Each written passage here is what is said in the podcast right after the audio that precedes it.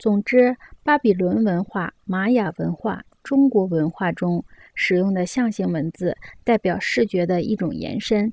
它们被用于储存人的经验，便于提取人的经验。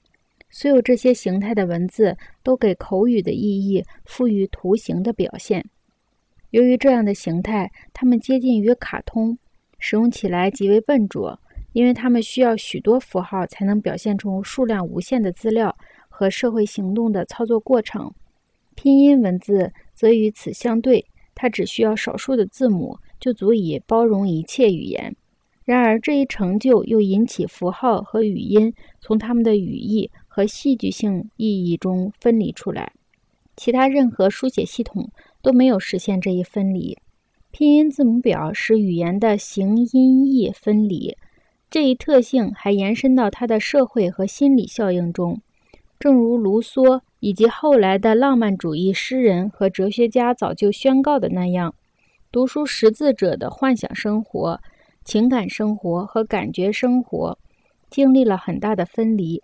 今天，只要提起 D.H. 劳伦斯的名字，就足以使人想起人们在二十世纪的努力是超越文字人的局限，恢复人的整体性。由于使用字母表。西方人的内在敏感性经历了很大的分裂，但是他同时又赢得了从家族和家庭中分离出来的自由。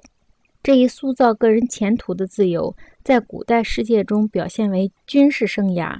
由于同样的原因，罗马共和时期和拿破仑时代的法兰西一样，职业生涯为有才能的人敞开着大门。新兴的文字创造了同质的可塑的环境。在此环境中，武装集团的流动性和抱负不凡的个人的流动性一样，都是既新奇又实际的。